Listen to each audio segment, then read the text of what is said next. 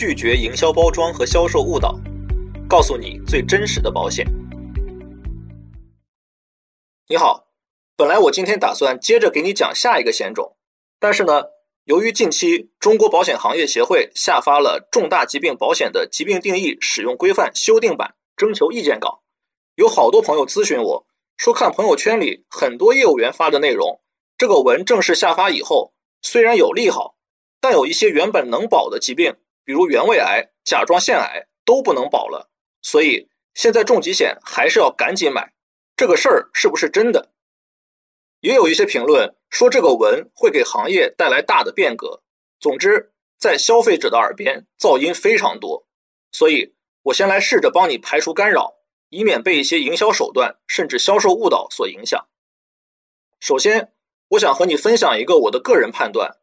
就是这个文正式下发实施以后，会使重疾险的保险条款描述发生改变，但保险责任变化应该不大。更不会带来什么变革。为什么这么说呢？因为这个文确实带来了一些变化。第一点是现在的重疾险原位癌都是按轻症赔付的，但在新的重疾定义下，原位癌不再属于轻症，所以大家普遍认为以后原位癌不能再赔了。第二点是现在的重疾险甲状腺癌是直接按重疾赔付的，而在新的重疾定义下，T N M 分期为一期。或更轻分期的甲状腺癌不再属于重疾，大家普遍认为这样的甲状腺癌大概率以后会归为轻症，按轻症比例赔付。第三点是，现在市场上轻症赔付比例比较高的产品可以达到百分之四十，但在这个文的规定中，轻症的赔付比例被限制在了百分之二十。所以，单从这个文的字面规定来看，这三点。感觉确实会让新的重疾险在保障上有所下降。如果业务员在劝你赶紧买重疾险的时候，能清楚地告诉你这三点，起码说明他还是有一定专业度的，没有夸大其词来忽悠你。但是，我们来往深想一层，这个文并没有规定原位癌不能赔，也就是说，保险公司完全可以为原位癌单独列出一项保险责任，比如原位癌关爱金。来实现原位癌的赔付，并且在新定义中，由于原位癌不属于轻症，可以不受百分之二十的赔付比例限制，甚至不排除一些公司为了增强产品竞争力，提升原位癌赔付比例的可能性。同理，T N M 分期为一期或更轻分期的甲状腺癌，也可以通过这样的方式实现和现在的重疾险同等额度的赔付。此外，轻症赔付。虽然被限定死了百分之二十的比例，但保险公司也完全可以通过增加轻症津贴的责任，来维持甚至超越目前市场上比较高的百分之四十比例的赔付水平。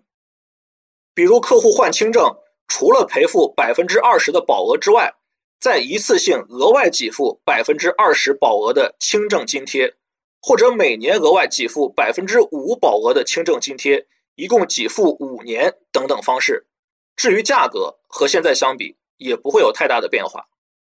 我的这个判断不是没有依据的瞎猜，而是因为市场竞争的存在，有政策必有对策。虽然如果严格按照新的疾病定义来设计重疾险，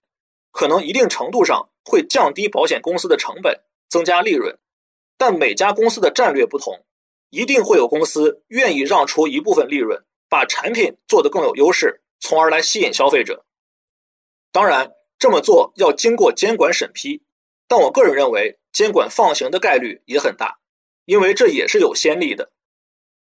比如在二零一七年十月的时候，监管发文规定，万能账户不得设计成附加险，并且必须收取初始费用。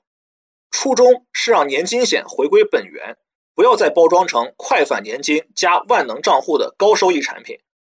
但保险公司清一色的应对方式是。把万能账户设计成主险，并且通过持续奖金的方式来冲抵初始费用，依然和快返年金搭配销售。虽然产品形态和保险责任发生了一些变化，但实际上换汤不换药，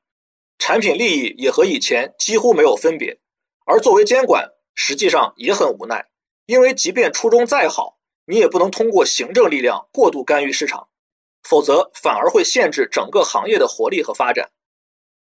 所以，我并不认为这个文会对保险行业带来多大的冲击。事实上，不只是保险行业，任何一个行业的变革都不可能是通过监管的某个规定或者文件等等行政力量而引发的。变革只有一个原因，就是市场的选择。因此，完全没有必要因为这个文就急着去买重疾险。对于消费者来说，买保险的原因只有一个，就是你真的需要。什么产品停售啊、监管新规啊之类的，跟你没有任何关系。另外，这个文也带来了一些利好，就是部分重疾的定义做了进一步的明确和优化，一定程度上能够杜绝一些高发重疾发生理赔时的扯皮情况。比如冠状动脉搭桥术原本的定义是只为治疗严重的冠心病，实际实施了开胸进行的冠状动脉血管旁路移植的手术。但是随着医疗手段的进步，现在已经有了微创冠状动脉搭桥术，不一定需要开胸，对患者身体的伤害更小。但如果患者采用这种方式，严格意义上来说，确实不符合重疾理赔的定义，就容易产生纠纷。而修订之后，开胸的描述改成了切开心包，明确了微创就能赔，更符合客户的利益。另外，重大器官移植术中增加了小肠移植。造血干细胞移植术也不再限定异体移植，增加了保障的范围。而在这个文正式实施之后，也不排除会有公司推出把这两种重疾的旧定义升级成新定义的服务。所以，如果你的重疾保障已经比较充足了，我反而建议你可以稍微等等看。